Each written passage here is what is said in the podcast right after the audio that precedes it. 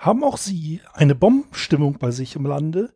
Suchen auch Sie den ultimativen Kick? Möchten auch Sie verdächtige Kinder, gesuchte Verbrecher oder auch Golfbälle suchen? Ja, dann bleiben Sie dran, denn in dieser Dauerwerbesendung zeigen wir Ihnen, was Sie dafür brauchen, bei jedem Umfeld als wunderbarer Spürhund den Dienst zu versehen und Ihr Vaterland stolz zu machen. Och, Menno.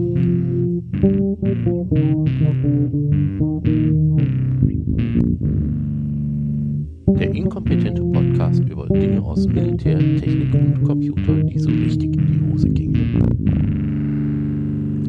Hallo, herzlich willkommen zu Folge 13 von Och Menno. Ja, dem Warriors Prayer. Wer dachte, dass Homöopathie unwissenschaftlich ist? Wer immer schon sagte, Team Globo, äh, Globi Black. Wieso kann der Scheiß nicht einfach mal einfache Namen haben?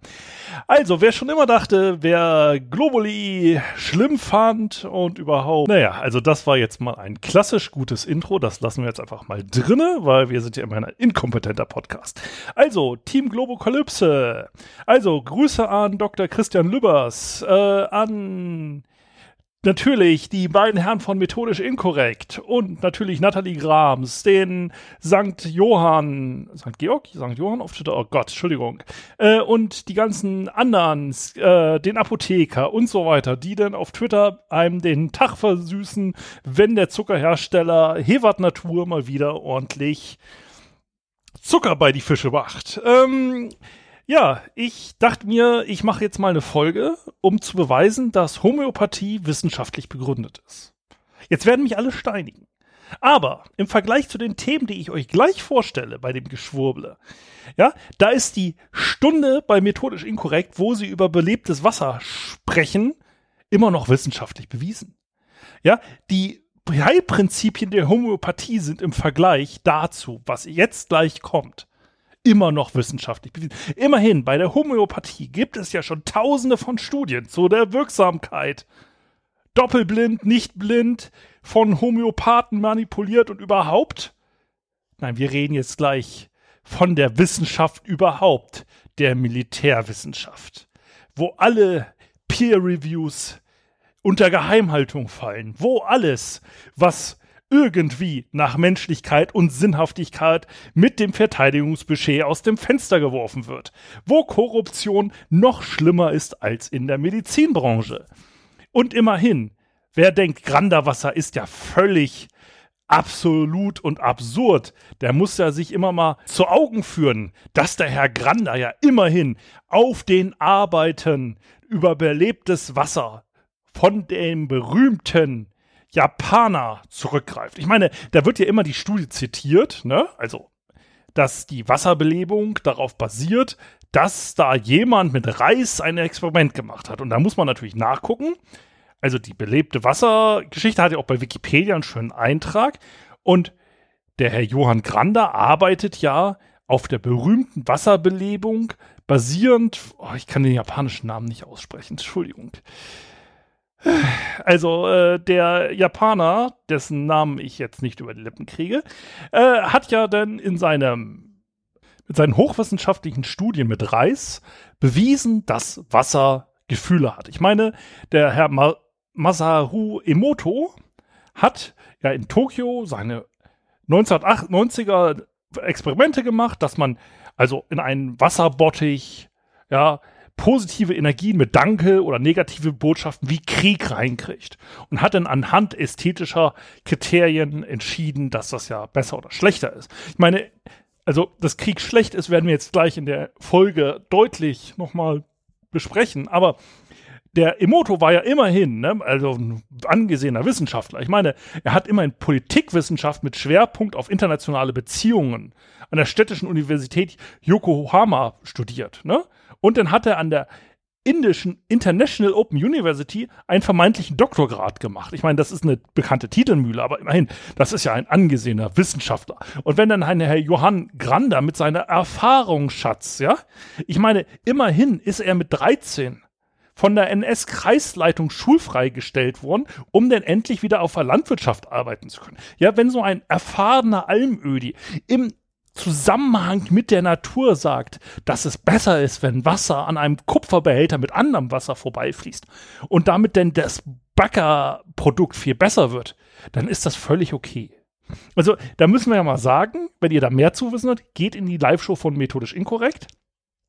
Ähm, ich möchte auch vermeiden, dass der Reinhard und der Nikolas jetzt beim Hören dieses Podcasts, falls sie ihn hören, irgendwie einen spontanen Selbstentzündung kriegen, wenn jetzt zu viel belebtes Wasser ist. Ich meine auch, ja, äh, die Homöopathie ist ja also fast wissenschaftlich. Ich meine, die hat ja für knapp 200 Jahren ein, naja, mehr oder weniger gescheiterter Arzt gemacht. Also das ist ja schon okay. Ne? Also, ähm, und ich komme jetzt auf dieses Thema eigentlich auch nur, weil ein Hörer mir einen Zu äh, Hinweis gegeben hat zum Längenproblem. Ähm, es gibt nämlich eine andere Lösung also nicht fancy Uhren oder so. Nein, da hatte man schon eine andere Lösung vorgeschlagen, weil es war ja immerhin ordentlich Geld zu machen. Und zwar, also im Englischen Sympathy äh, Cream oder auch im Deutschen sympathisches Pulver oder Waffensalbe ist ein altes magisches Heilmittel für durch Waffen verursachte Wunden. Also der hat man damals gedacht, also das Element, das die Wunde verursacht, ist auch für die Heilung äh, zuständig. Das haben wir irgendwo schon mal gehört. Ich glaube, das hat mit irgendwelchen Zuckerkügelchen zu tun. Also, ähm, man hat damals gedacht, dass die Welt, deren Elemente durch Analogien und Sympathien miteinander in Verbindung stehen und reguliert werden. Ha ähm, und dass man durch die Metalle von verursachten Waffen äh, mit metallischen äh, Substanzen auch heilen kann. Die Waffensalbe sollte also durch scharfe Waffen verursachte Wunden heilen, soweit diese nicht das Herz, das Gehirn oder die Arterien verletzt haben. Ähm, das Rezept stammt von Paracelsus. Nimm je eine Unze von der Flechte, die auf dem Kopf eines gehängten Diebes wächst, von echter Mumie und von warmem Menschenblut. Dazu zwei Unzen Menschentalg und je zwei Drachmen Leinöl, Terpentin und armenische Heilerde. Verquirl alles gut mit einem Mörser und bewahr die Salbe in einer länglichen, schmalen Urne auf. So, und diese Wa Salbe war halt ein magisches Heilmittel gegen alle Waffen Wunden. Und ähm, 1687 schon, also äh, ungefähr 100 Jahre vor der Homöopathie, wurde das, die Waffensalbe, als die Lösung des berühmten Längenproblems aus der vorletzten Folge äh, verwendet. Nämlich, man hat sich überlegt, wir brauchen ja eine genaue Uhrzeit, ne, wenn ihr euch erinnert an die vorletzte Folge. Also, man hat sich überlegt, okay, wir verletzen einen Hund mit einem Messer. Ja? Und der Hund wird dann anschließend auf das Schiff gepackt. Und im Heimathafen würde man dann äh, um Punkt 12 jeden Tag das Messer mit der Waffensalbe bestreichen. Und der Hund an Bord sollte jetzt durch diese feinstoffliche Verquickung äh, äh, an, genau in dem Moment vor Schmerzen aufheulen, weil er nämlich dann wieder seine Wunde spürt, weil das Messer ja jetzt mit der magischen Creme behandelt wird. Und der Captain hätte damit genau einen präzisen Zeitgeber an Bord. Also, ich weiß nicht, was Peter heutzutage sagen würde, wenn wir so noch navigieren würden statt mit GPS. Aber das ist übrigens genau dieselbe Denke wie mit Homöopathie. Also, wir können jetzt mal weiterdenken. Also, statt Globally zu schlucken, würde jetzt jedes Kampfjet irgendwie auch noch ein Hund oder irgendwie so da, naja, ähm, egal. Also, wir reden jetzt halt auch gleich über die interessantesten Experimente ähm, der des Militärs. Ähm, ich rede hier auch nicht mit so einem Geschwurbel wie Jilly Juice. Also wer Jilly Juice nicht kennt, Jilly My Tea Epperly ist eine amerikanische Guru-Expertin, die der Meinung ist, dass man alle Krankheiten durch eine Mischung aus Salzwasser und Kohl, der darin fermentiert, heilen kann. Es gibt das sogenannte Gilly-Protokoll, das Juice-Protokoll. Damit, also sie basiert darauf, dass alle Krankheiten auf Parasiten im Darm basieren. Und wenn man das trinkt, dann scheidet man die Parasiten aus. Und da gibt es dann auch eine Facebook-Gruppe mit schönen Fotos, wo diese Parasiten ausgeschossen, äh, ausgeschieden wurden. Ähm, ja, eher ausgeschossen, wenn man ehrlich ist, aber ähm, und wenn man das sich genau anguckt, ist es leider die Darmschleimhaut. Ähm, sie war dann auch mal bei Dr. Phil, dieser amerikanischen Talkshow, und hat ihre ähm, Protokoll verteidigt. Ähm, zu Gast war auch Jeff Holiday, das ist ein YouTuber. Seine ähm, YouTube-Serie über Jilly Juice kann ich nur empfehlen. A Song of Fire and Diarrhea oder so ähnlich. Ähm, super witzig, verlinke ich unten. Ähm, ja, und wenn man es mal so nimmt, das ist Geschwurbel, es ist gefährlich, es hat Menschenleben gekostet, weil Krebspatienten angefangen haben, das zu trinken, um dann anschließend, ähm, ich glaube, der medizinische Fachausdruck ist explosive Diarrhoe zu kriegen und noch eine Natriumvergiftung wegen zu viel Salz. Aber immerhin, also die Gilly-Protokoll soll ja eigentlich auch sogar ähm, nach äh, fehlende Organe und äh, entsprechende Arme und sowas nachwachsen lassen können. Aber das ist halt einfach nur Geschwurbel. Ähm, das ist schon gefährlich, aber es ist immer noch nicht so gefährlich wie manches Geschwurbel leider beim Militär. Und das ist das Kritische. Dass bei Sa Entscheidungen von Leben und Tod, und zwar nicht von einem eigenen Leben, sondern von anderen Menschenleben geschwurbelt wird, was mich so aufregt. Aber man muss ja auch sagen, selbst bei der Pseudowissenschaft ähm, möchte ich wieder Sir Terry Pratchett zitieren. Es ist halt auch wichtig, als Hexe wissenschaftlich vorzugehen. Ich habe die Hexen nicht umsonst tätowiert. Weil, wenn ich jetzt ein magisches Rezept habe mit Krötenaugen, ja, welche Kröte denn? Da gibt es ein schönes Zitat. Ähm, ja, what doth a research witch do? Tiffany asked. Oh, it's a very ancient craft. She tries to find new spells by learning how old ones were really done. You know all that stuff about ear of bat and toe of frog. They never work. But never, Miss Level thinks it's because we don't know exactly what kind of frog or which toe. Ja, das ist halt die Überlegung. Magie kann ja wirken.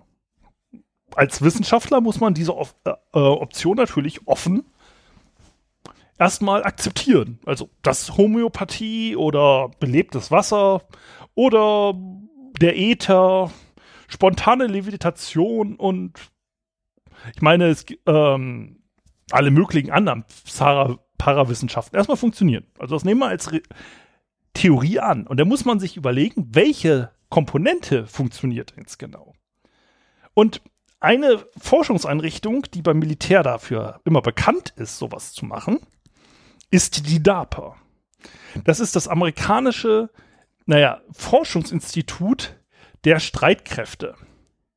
Also Defense Advanced Research Project Agency. Die sind für solche Highlights bekannt, wie ähm, diese ganzen Projekte mit LSD und Soldaten. Ne? So, man wollte hier schwulen Bomben bauen und so. Es ist eigentlich relativ harmlos. Ja. Oder Geschichten wie, wir bauen uns mal eine Atomlandmine. Da hatte man das Problem, die wollte man ja in Europa einsetzen. Und die Dinger werden ja dann kalt im Winter und dann weiß man nicht, ob die Zündmechanismen funktionieren. Da hatte man eine Lösung für. Man wollte den Hühner in die Atombombe setzen, mit genug Futter, dass sie dann eine Woche drin leben konnten, weil die Abwärme der Hühner hätte dann verhindert, dass die Atombombe einfriert. Also das ist schon clever, ne?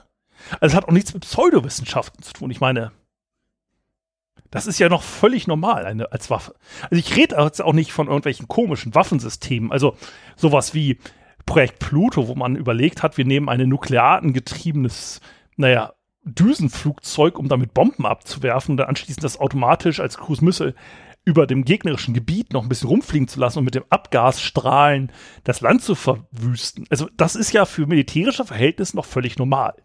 Also das, wir akzeptieren jetzt mal, dass eine Waffe eine Waffe ist und wir akzeptieren, dass es militärisch sinnvoll ist, etwas zu entwickeln, was dem Gegner etwas mehr schadet, als man einem selber. Also man kann jetzt sagen, die Davy Crockett-Rakete, die die Amerikaner entwickelt haben, also für die, die es nicht wissen, wir stellen uns so eine Panzerfaust vor, das kennt man so aus dem Film, ne? so Schultergeschütz, so vorne so ein Bobs dran. Wir machen das Ding ein bisschen größer und diesen Bobs vorne ersetzen wir durch eine Atombombe. Dann haben wir eine Waffe, die ungefähr zwei bis vier Kilometer schießt und einen Explosionsradius von 10 bis 20 Kilometern produziert im Zweifelsfall dass das für die Waffenbesatzung, die auf so einem Jeep, wo das Ding von Alter abgefeuert werden soll, nicht besonders gesund ist, nicht wirklich zweifelhaft. Dass das für den Feind im hoffentlich besten Fall noch schädlicher ist als für die eigenen Soldaten. Das hat man dann gehofft im Kalten Krieg. Das sind jetzt Projekte, wo ich sage, ja, okay, das sind keine Pseudowissenschaften, das ist ein bisschen menschenverachtend, Geldverschwendung, idiotisch, kann man alles sagen. Aber richtig pseudowissenschaftlich wären dann so andere Projekte, über die wir heute reden wollen. Also ich rede jetzt nicht davon, dass man zum Beispiel sowas wie Metal Storm in den 90ern entwickelt hat, oder Anfang 2000er, wo man halt gesagt hat, wir machen die ganze Munition in irgendwelche Rohre und schießen wir hintereinander weg. Da gibt es jetzt bei YouTube immer noch schöne Bilder, wie es aussieht, wenn man eine Million Schuss innerhalb von 0,1 Sekunden raushaut. Dass das ganze System dann wunderbar schwer ist und keiner braucht, ähm, auch nicht drüber geredet. Wir reden jetzt wirklich über ESO-Spinnereien. Wir reden jetzt auch nicht von diesen CIA-Experimenten, wo die Leute angefangen haben, so mit Karten lesen und äh, wir spionieren in die Sowjetunion über Pendelei und Nachdenken. Und so. Nein, nein, wir reden jetzt von aktuell durch die EU geförderten Rüstungs- und Sicherheitsprodukten. Darauf kommen wir zurück. Die sind sogar patentiert. Aber ich meine, die DARPA hat ja immer schon, war die schon bekannt für, naja, sagen wir mal, interessante, interessante Forschungen. Also ähm, zum Beispiel, äh, man hat versucht, einen Fusionsreaktor auf Chipgröße zu bauen. Weil man hat festgestellt, so diese großen Fusionsreaktoren, die kommen nicht richtig in Gang. Und äh, da macht es natürlich Sinn, dass man einfach mal äh, das Ganze auf Chipgröße macht, weil das macht ja viel Sinn, äh, weil wenn man es kleiner macht, dann kann man es ja immerhin besser kontrollieren. Ne? Macht ja völlig Sinn. Oder man hat jetzt im Irakkrieg, hat man äh, versucht, Universaltranslator zu bauen, so wie Marke Enterprise, weil äh, Leuten irakisch oder sonst was beibringen, ist ja viel zu kompliziert. Ja, also sie haben auch sowas Sinnvolles gebaut wie das GPS, Internet und überhaupt sowas, ja. Und Siri, die ersten Ideen waren halt auch eigentlich äh, von DARPA, ja, Chip-Entwicklung weitergemacht. Aber sie haben dann auch solche Sachen gemacht wie, im Irak hat man sich überlegt, naja, es ist ja total doof, dass unsere Humvees auf Minen fahren, dann explodieren.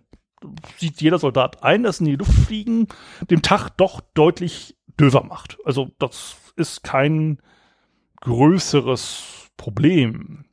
So, dann hat man sich überlegt, naja, wir bauen denn einfach senkrecht, also wir bauen Autos, die fliegen können. Flugautos. Hat man schon mal gesehen, ne? So, Flugautos. Hat man festgestellt, naja, das ist ja dann irgendwie, hm, warum denn überhaupt noch ein Auto bauen, wenn man fliegen kann? Also man hat jetzt wirklich versucht, einen Humvee zum Fliegen zu kriegen. Ähm, bisschen sinnlos. Und dann hat man halt danach überlegt, naja, okay, ähm, wir bauen dann doch eher Frachtdrohnen. Ja, aber man hat erstmal dran rumgeforscht. Man hat halt auch mal dran rumgeforscht, Flug-U-Boote zu bauen. Ja, weil es sinnvoll ist, so eine Drohne zu haben, die erst unter Wasser äh, erstmal zum Ziel hinfliegt und das Ziel unter Wasser angreift.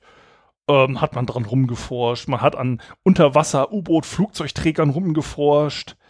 Ja, und das Witzige ist halt immer, sobald man einem Soldaten sagt, ähm, was möchtest du haben, der verwandelt er sich in den Warhammer 40k Ork. Also die Orks bei 40k, für die Leute, die sich nicht mit Warhammer auskennen, sind halt Typen, die sind grün, das sind halt Orks.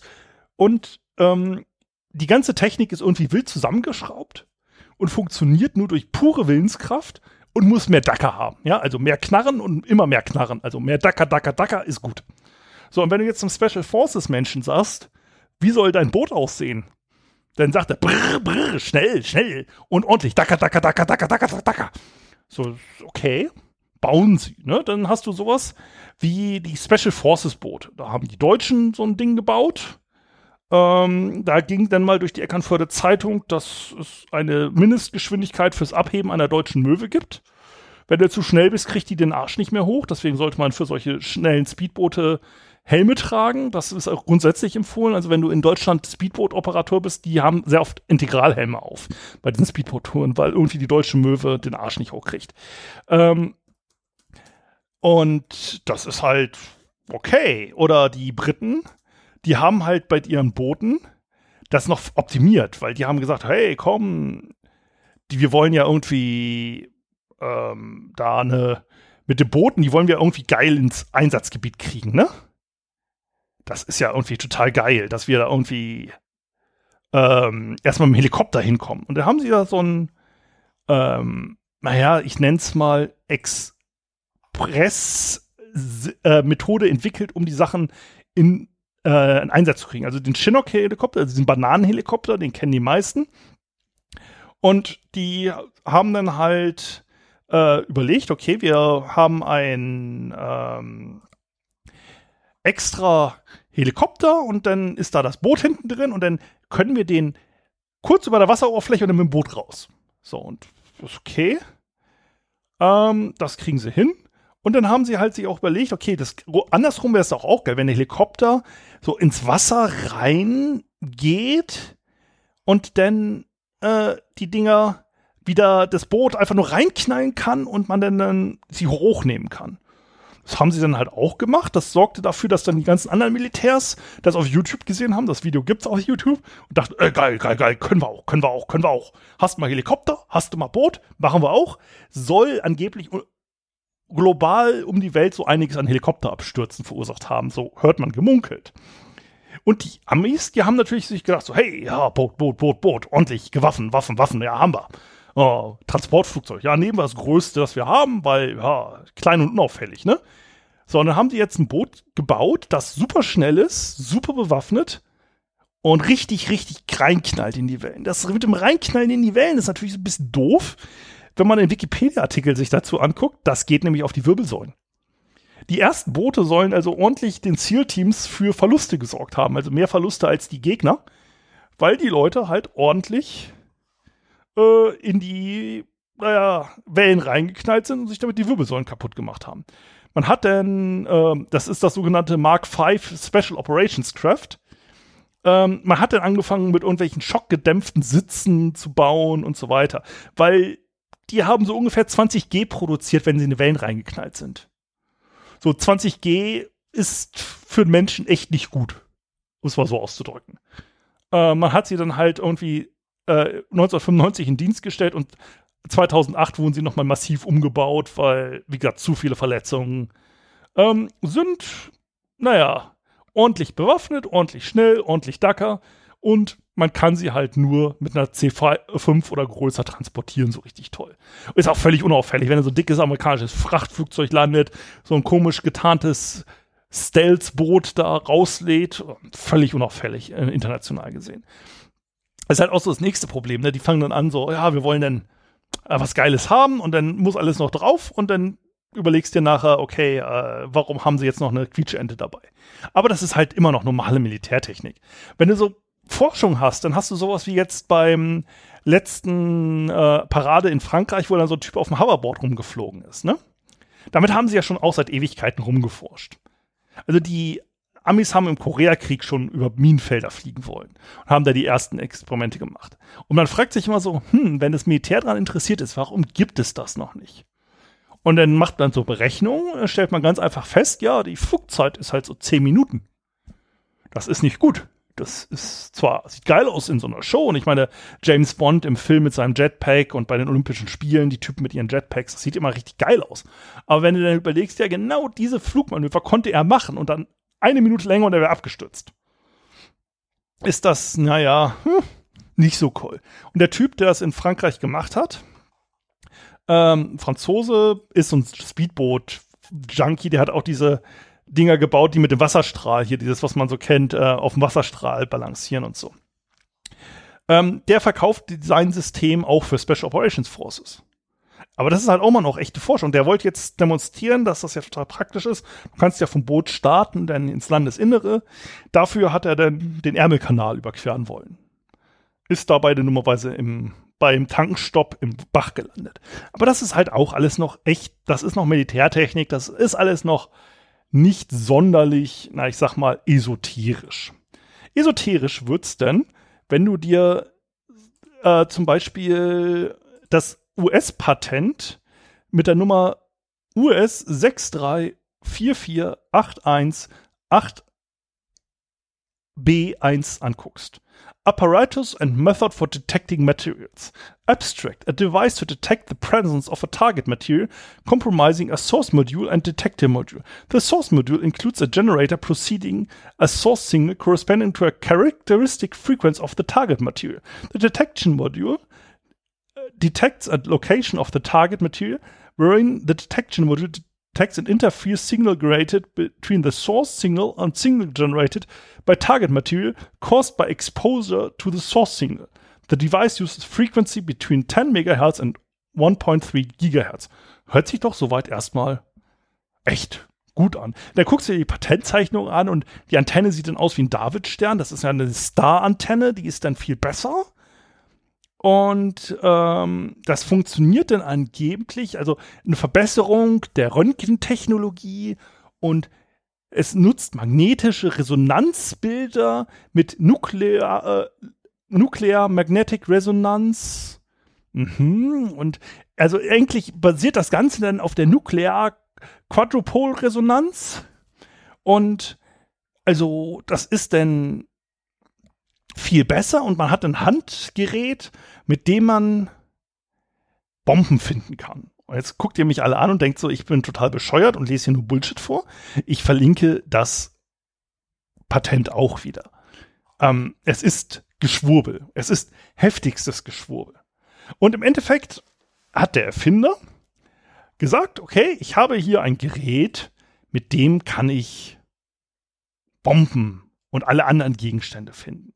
Also erst wollte er eigentlich nur Golfbälle finden. Ja, er wollte eigentlich ähm, ein Gerät bauen, mit dem man äh, Golfbälle gut finden kann. Und das hat er gebaut und dachte er sich, naja, wenn ich Golfbälle finden kann, dann kann ich doch auch eventuell mehr finden. Ja, und dann hat er sich gedacht, okay, was kann man denn sonst noch finden? Wo gibt es denn Bedarf dran? Naja, vielleicht Drogen. Ja, Drogen? Ja, Drogen finden? Das, da hat die Polizei bestimmt Interesse dran. Mhm, ja, Drogen? Ja, das ist hilfreich. Ja, vielleicht vermisste Personen. Ja, Polizei hat da auch Interesse. Bomben? Ja, Militär? Hm, ja, okay. Und jetzt ist dabei rausgekommen der ADE 651. Gebaut von der britischen Firma Advanced Tactical Security and Communications Ltd, ATSC. Ähm, es wurde gebaut, basiert eigentlich auf dem Quadro-Tracker. Ähm, also die Namen sind jetzt alle, es ist eigentlich mehr oder weniger dasselbe Gerät. Also Quadro-Tracker war das erste. Das war nämlich der Positive Mole Molecular Locator. Und zwar gebaut vom Wade L. Quattlebaum, einem ehemaligen Autoverkäufer, einem Äh, Gebrauchtwagenhändler aus Harley, South Carolina. Und er hat sich gesagt, okay, er hat das 1993 erfunden und hat ungefähr 1000 Stück davon verkauft. Oh, Preis von 400 Dollar bis 8000 Dollar pro Einheit. Ähm, das Gerät besteht grundsätzlich aus drei Einheiten in der Originalausführung, also jetzt dem Quadro-Tracker.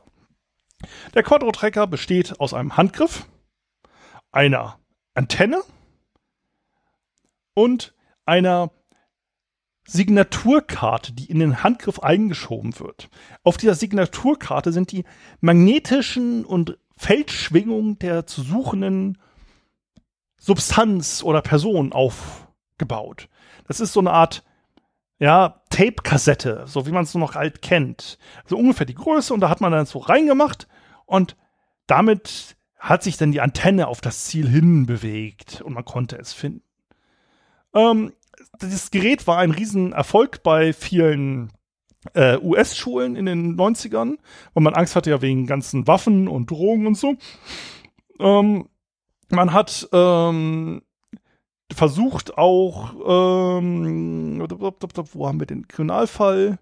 Äh, in Texas hat ähm, man versucht, den, äh, die Leiche eines siebenjährigen Jungen zu finden. Und ähm, ja, mehrere Polizeieinheiten über das ganze USA haben versucht, dieses Gerät in Einsatz zu bringen. Das hat natürlich, wie bei jedem Rüstungsunternehmen, wenn irgendeine Firma ein geniales Security-Device baut, hat man mehrere Ableger noch weiter davon gebaut. Das ist natürlich klar. Wir haben jetzt ein Gerät, das funktioniert. Wir haben eine Technologie. Ja, da muss man ja nachrüsten. Also wenn äh, die Briten was haben oder die Amerikaner, dann muss ja natürlich jedes Land die entsprechenden Systeme und Sensorik nachbauen. So sorgte es dafür, dass wir jetzt den ADE 651 haben, der natürlich viel besser war, weil du hattest jetzt eine Gürteleinheit, die mit BNC-Kabel angeschlossen werden konnte. Und du konntest die Antenne in den Griff einklappen. Oder es gab den Sniffex, der von äh, Homeland Security, Homeland Safety International gebaut wurde. Ja, ADE von Advanced Tactical Security and Communications. Wir haben denn noch den, ups, oh, die ganzen Dinger. Der Quattro-Scanner hatten wir schon. Wir haben den GT200, das Alpha 6 Gerät. GT200 ist Global Technical Limited aus, den Groß aus Großbritannien gewesen. Und Alpha 6 ist auch wieder aus Großbritannien gewesen. Das sind jetzt nur die Originalgeräte. Und danach kam natürlich wie bei allen guten Systemen der NATO die Sowjetstaaten auf den Plan. Und es gibt noch eine ganze Menge Systeme, die äh, jetzt weiterhin Mirai Telecommunications Technologien, äh, zum Beispiel aus Bulgarien, ups, ich muss mal ganz kurz nachgucken, äh, die das jetzt auch noch weiter vertreiben. Die, ne, äh, der nennt sich jetzt mittlerweile, kann jeder auch mal selber googeln, NQR-Detektor. Ähm, das ist ein Gerät, das größer gebaut wurde, ähm, um dann jetzt mit EU-Fördergeldern, wirklich EU gefördert, äh, um ein Gerät zu bauen, das man auf Flughäfen einsetzen kann. Das ist jetzt nicht mehr Handheld, sondern das ist ein Scanner, wo dann Gepäck durchgeht. Das ist von Myra Technologies Group. Die sind ansässig in Nikola Griska Street, Opet, Opet Penny in Rumänien. Die Webseite ist toll, also ähm, super. Also, die sagen about NQR Scan. NQR Scan is a transportable detector especially designed for real-time and simultaneous detection of drugs and explosive substances for hand luggage and other small item screening. In sensitive areas where time efficiency and high security screening operations are crucial. Innovative nuclear quadruple resonance NQR technology with a high degree of reliability increases detection probability 90% and low false alarms rates 10% makes this detector an excellent tool for a variety of areas that prevents security risks. Jetzt überlegen wir mal, 90% echter Trefferquote und 10% False Alarms. Das ist mathematisch noch schlimmer als die Südkreuz-Kamera Geschichte, die wir hatten hier in Berlin mit der Gesichtserkennung. Die Fehlalarmrate von einem Zehntel. Ein Zehntel Fehlalarme. Das ist astronomisch. Aber hey, es ist immerhin Innovative Nuclear Quadruple Resonance. NQR Technology. Ähm, so, das ist, die Bilder sind toll. Also, das Ding kann aufspüren. Explosive, RDX, High-Tech, C4, Compulsion B, Tetril, Black Powder, Ammonium Nitrate. We are investigating the possibility to detect TNT, drugs, heroin, sodium nitrate, paracetamol. Um, features. Simultaneous detection of explosives and drugs, detections of smuggled and illicit substances hidden in non metallic containers in combination with other substances, real time output of detection results, non invasive detection method, simple scanning procedure, no advanced training needed, single operator handling. Ah, das ist doch schön, das möchte man kaufen. Die EU hat es angeblich mit 70.000 Euro gesponsert, um es weiter zu verbessern. Ähm, Awards. Es, das ist natürlich Award-winning, Special Diplomas und so weiter. Ähm, egal. Also NQR-Scanner ist heutzutage noch auf dem Markt, kannst du kaufen, wenn du willst. Gibt keine Fotos von einem realen Gerät, das ist noch schlimmer als jedes Kickstarter. Aber hey, das ist ja wirklich modernste NQR-Technologie. Wer kennt das nicht? Ja, Radioresonanz kennt man ja schon ne, mit Aura-Fotografie und ähnlichem. Das ist wahres Geschwurbel. Homöopathie ist dagegen echt wissenschaftlich. Immerhin hat man ja noch ein Funktionsprinzip, das man grundsätzlich mal beweisen kann. Und das Schöne an diesen ganzen Geräten, jetzt ist, dass jedes dieser Geräte, also, rechnen wir mal zusammen, Sniffex hat ungefähr 32 Millionen US-Dollar eingenommen. Das Militär hat, zum Beispiel das US-Militär hat allein acht Einheiten vom Sniffex gekauft. GT200 hat in Thailand mehrere hundert Einheiten verkauft.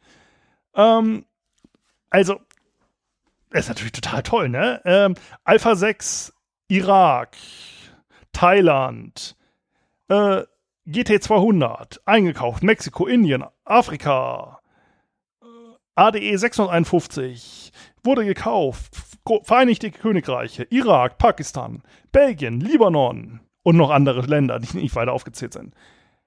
Ähm, da überlegt man sich dann so, hey, Leute, Bomben suchen ist doch relativ einfach. Also, wir haben hier eine reale Bedrohungslage.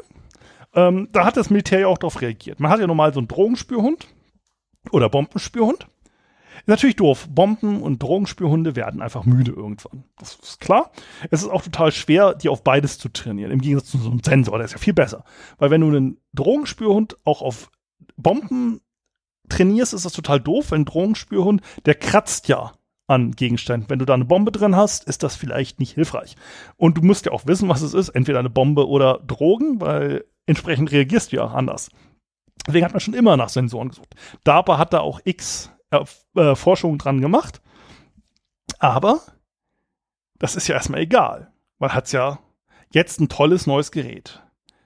Ähm, und wenn man diese Bilder anguckt, von dem Gerät. Das sieht ja auch echt professionell aus.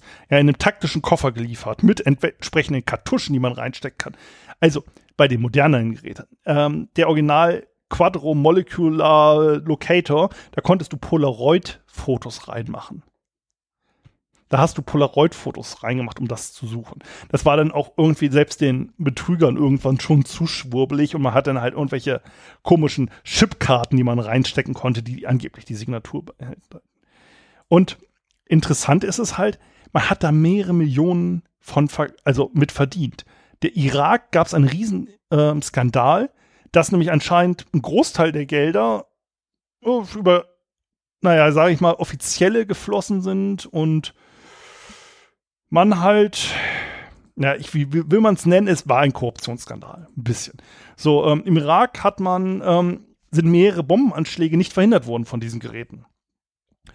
Äh, und 2009 gab es dann die ersten Untersuchungen, nachdem man da für viel Geld mehrere tausend Geräte gekauft hatte. Und ähm, da gab es dann halt einen General, der gesagt hat, ob es Magie ist oder nicht, es ist mir egal, weil ähm, äh, Hauptsache es funktioniert irgendwie. Ich suche gerade den entsprechenden äh, Eintrag, wie das Originalzitat von ihm heißt.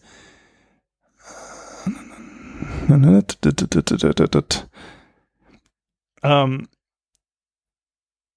also insgesamt sollen im Irak, man hat halt irgendwie mehrere hundert von diesen Dingen gekauft und es sind halt echt viele Leute leider dran gestorben an dieser Schwurbelei. Und zwar nicht daran, dass sich eine Erstverschlimmerung eingestellt hat, obwohl Autobombe ist eine relativ akute Erstverschlimmerung. Ähm, und naja, äh, man hat dann halt festgestellt, dass auch der General, der für die Beschaffung zuständig war, von den Beschaffungskosten einiges wieder zurückgekriegt hat. Ähm, es flog halt auf, als ein äh, Reporter mit seiner bewaffneten Eskorte einfach durch Checkpoints durchgefahren ist und keiner wurde aufgehalten, obwohl die Jungs mit äh, AKs bewaffnet waren. Und in einer anderen äh, Geschichte war, dass ein Selbstmordattentäter mit einem Auto mit Raketen beladen durch 23 Bagdader Checkpoints mit AD 651 Geräten durchgefahren, dass, naja, nichts passiert ist. So. Und ähm, ja, Pakistan hat man es eingekauft und so weiter. Und es gab einen Riesenskandal. Und das Schlimme ist, nachdem der ADE 651 als Skandal aufflog, hat man bei anderen Geräten immer noch gesagt, so, Mexiko hat die noch ja äh, bei den Olympiaden eingesetzt, doch, das funktioniert alles noch. Ähm, in Thailand ähm, sind halt durch äh, mehrere dieser Fake-Geräte Bombenanschläge nicht verhindert worden. Und dadurch ist äh, in Thailand sind wie viele Leute auf einmal durch einen Bombenanschlag gestorben? Ups, ups, ups, ups, ups, ups, ups. Hm. Also der Army-Chef da sagt immer noch, obwohl es eine Debunk ist, er hält es für effizient. Weil es ja auch Täter abstreckt. Ne? Es ist ja eine Security-Maßnahme. Wenn die Leute sehen, dass da Leute mit Detektoren stehen, ähm, da kommt denn keiner mehr. Und wo haben wir jetzt die Todeszahl? Ah, auf jeden Fall gab es während den Unruhen dort in der Grenze mehrere Anschläge und äh, deutlich Leute gestorben. Äh, Mexiko wieder haben auch für ungefähr 27 Millionen äh, US-Dollar GT200 Handheld-Detektoren eingekauft. Die wurden dann auch 2008 äh, noch schön angesetzt und äh, ja, war halt völlig normal da. Indien auch und so weiter. Und äh, in Thailand ging es dann halt richtig los, als dann halt äh, am 7. November 2008 äh, mehrere Leute durch eine Bombe gestorben sind. Und zwar, wo dann halt so ein Operator von so einem Ding dabei war. Und äh, das Schlimme war, es gab halt erstmal einen Anschlag auf einen Politiker. Also zwei Politiker oder äh, Regierungsoffizielle wurden getötet. Man hat halt die Anschlagstelle denn mit einer Falle versehen. Und da kam dann halt die Bombenspürcrew, hat gesagt, hier ist nichts mehr. Kaum sagten sie, hier ist nichts mehr, macht's Knall. So, ähm, war halt so ein leichter doofer Skandal. Und es gab halt immer weitere Anschläge. Ähm, 6. Oktober 2009 ist ein Auto explodiert im Hotel in Sunyai Kolok. Ähm, eine Person gestorben, 20 verletzt nachdem das Auto am Sicherheitscheckpoint mit einem GT200 gecheckt wurde. Äh, Motor, äh, Motorradbombe, 19. Oktober in Yalla, 26 Leute verletzt, nachdem es wieder von einem GT200 gecheckt wurde. Und ähm, das war halt so, das Ding hat halt auch einfach mal Fehlalarme produziert. Weil wir hatten ja jetzt bei dem NQR-Scanner hier von der EU gefördert 10% Fehlalarme. Das sorgte dafür, dass zum Beispiel das Hotel, äh, das Krankenhaus in Patay, äh, Patani völlig durchsucht wurde und auf den Kopf gestellt wurde. Ähm, das hat man nachher erklärt, weil nämlich in einer Palme vor dem Krankenhaus war eine Tüte mit äh, Kochfett hing und das hätte das Gerät durcheinander gebracht. Und ähm, ja, das sind halt einfach wirkliche Schwurbler. Also ich finde es ja okay, dass Leute ihr Brötchen mit Granderwasser backen. Ich halte es für bescheuert. Versteht mich nicht falsch hier. Aber wenn es um Menschenleben geht, und zwar nicht nur um das eigene Menschenleben, dann wird es halt richtig schlimm. Aber irgendwie ist das Schöne an dieser ganzen Geschichte, also jetzt bei allen auch Menno-Situationen, dass eigentlich diese ganze Geschichte aufgeflogen ist, weil denn mal nicht nur die naja, ich sag mal, gläubigen Soldaten, die an ihre Heilwunderwaffen geglaubt haben, äh, das sich mal angeguckt haben. Weil ich meine, wenn man dann exakt nachdenkt, hey, warum braucht das Gerät keine Batterien? Also den ersten Geräten hieß es dann, ja, das ist durch die statische Aufladung der Menschen und da wurde dann auch empfohlen, dass man vor der Untersuchung ein bisschen mit den Füßen auf den Boden scharen soll und den Arm exakt im 90-Grad-Winkel halten. Und denn bei späteren Geräten gab es halt auch Knopfzellen, die man dann nie hat, äh, hat wechseln müssen. Weil die waren an nichts angeschlossen, aber die kamen mit einer Knopfzelle, die man reinmachen musste. Und dann die noch späteren Geräte, die hatten sogar eine LED-Anzeige. Also da war ein LED, das am Leuchten war. Das hat immer nur grün geleuchtet, dass man gerade am Scannen ist. Das hat also nicht gezeigt, irgendwie, das hat was gefunden oder so. Aber es hat immerhin geleuchtet. Da muss man auch die Batterien wechseln. Und eigentlich ist das Ganze aufgeflogen, dass dann mal ein paar Forscher bei den Amis sich mal gedacht haben, naja, okay, äh, hauen wir das Ganze doch mal bei unserem ähm, Research Center ins Röntgengerät. Ich meine, wir haben hier so ein Bombensuch. Ähm, ne, wir sind so ein Bombensuchexperten, wir haben hier auch Röntgengeräte, um Bomben zu untersuchen. Lass uns doch mal einen dieser Sensoren reinhauen. Und da kam raus, eine der schönsten Studien in meinen Augen, Double Blind Fight Ev uh, Evolution of the Mole Programmable Detection System. Dale Murray, Entry Control and Contraband Detection Department, Sandy National Laboratories, Albuquerque, New Mexico. Abstract.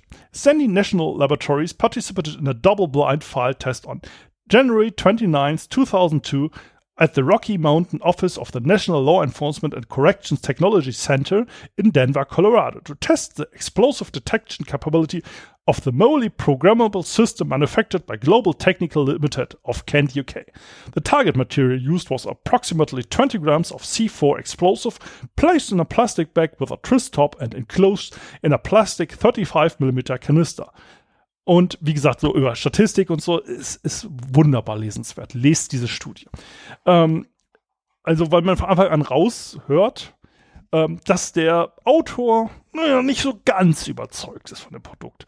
Also auch Produktdescription. To pro uh, introduction. The MOL programmable system manufactured by Global Technology Limited of Kent, UK, is advertised as a detection system that is capable of detecting numbers of substances neither one at a time or several substances simultaneously. Product description. To program the program for detecting one or most substances, the operator inserts the appropriated programming cards in a card holder that is clipped to the operator's belt. The programming holder is attached to the third channel by a short cable with standard phone jacks at each end. The third channel is a small black plastic handle with radio type antenna mounted in a free turning pivot. See figure 1.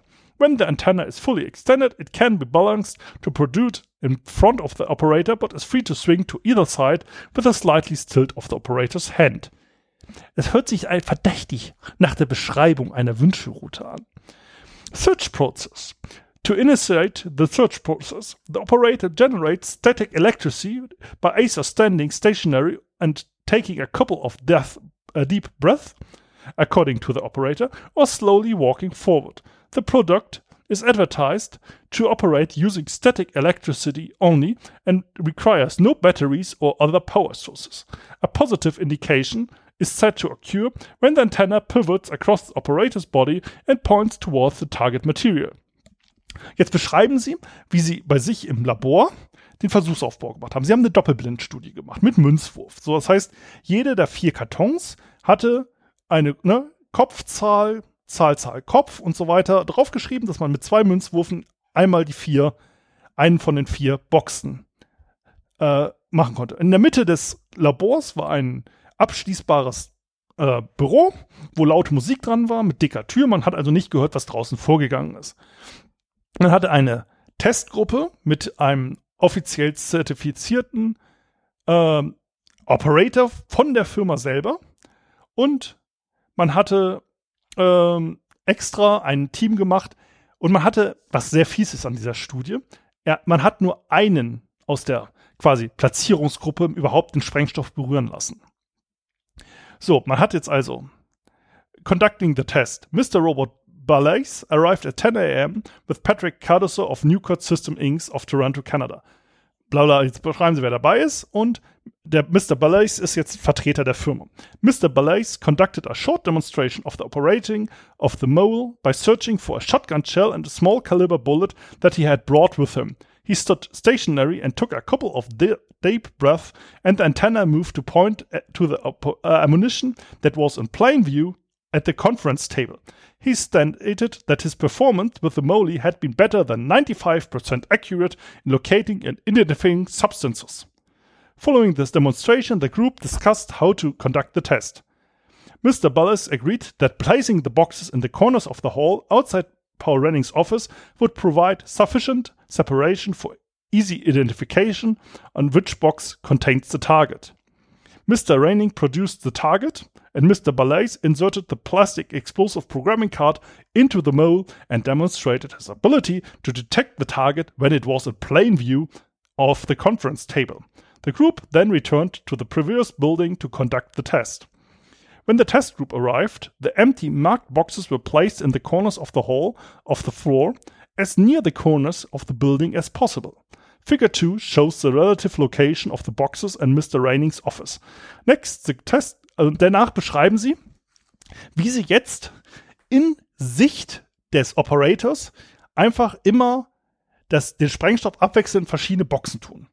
Und der Mr. Bellis fand jedes Mal den Sprengstoff.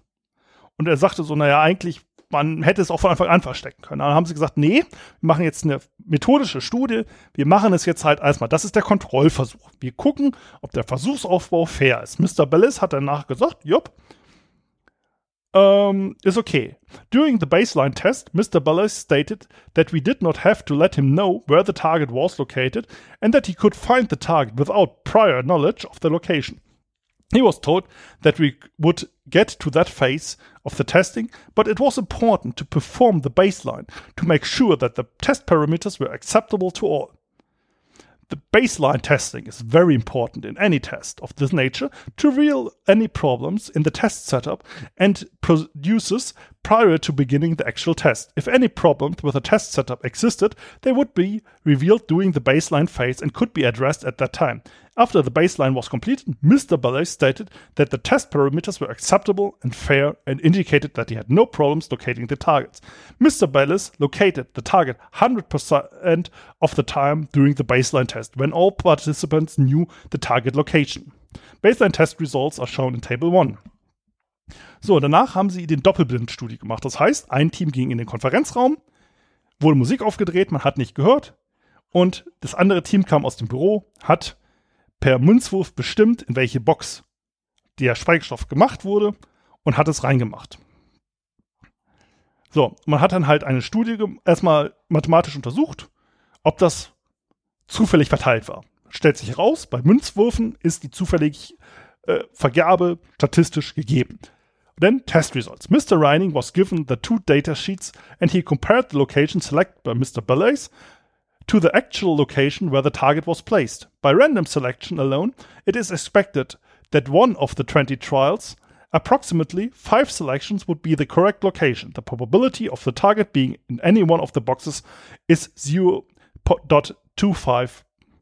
If the product worked as advertised, then the number of correctly identified boxes would be statistically more significant at least 12 to 13 correct hits, or a little better than half. See the section called Probability of Random Chance. Mr. Ballis correctly identified six boxes, or 33%, in contrast to the claimed accuracy of 95%. Also stellt sich heraus, ähm, hätte er geraten, wäre ungefähr genauso gut gewesen. Jetzt reden sie statistisch drüber, dass halt quasi äh, sechs Boxen richtig äh, selektieren bei 16% wären, äh, sieben Boxen bei 11%, acht Boxen bei 6%. Wer bei methodisch inkorrekt war, äh, das Live-Experiment, ähm, genau das quasi. Ne? Und äh, bei, allen, bei 13 Boxen richtig 0,02% Wahrscheinlichkeit. So, dann gab es die Abschlussdiskussion. Und in dieser Abschlussdiskussion hat man jetzt Mr. Bayliss die entsprechenden Ergebnisse vorgestellt. Following the evaluation of the test results, the participants discussed the results. Mr. Bailey started by started by stating he could not explain in the low performance of the product in the testing. He also stated that he intended to discuss the results with the factory. Later, he suggested that perhaps the exterior of the target container, film uh, canister, was contaminated with the target material and that this contamination had spread to the boxes. He said that he could explain it why he had detected empty boxes that were close when the target was actually in a box further away. Sandik and uh, laboratory personnel agreed to examine the boxes by ion mobility spectrometry for traces of contamination. Mr. Bellis asked if he could scan the empty boxes. He was told that he could do, but the results would not be considered as part of the test. He proceeded to scan each of the four boxes and indicated that the mole had positive heads on all boxes. He then stated that he thought contamination had skewed the results.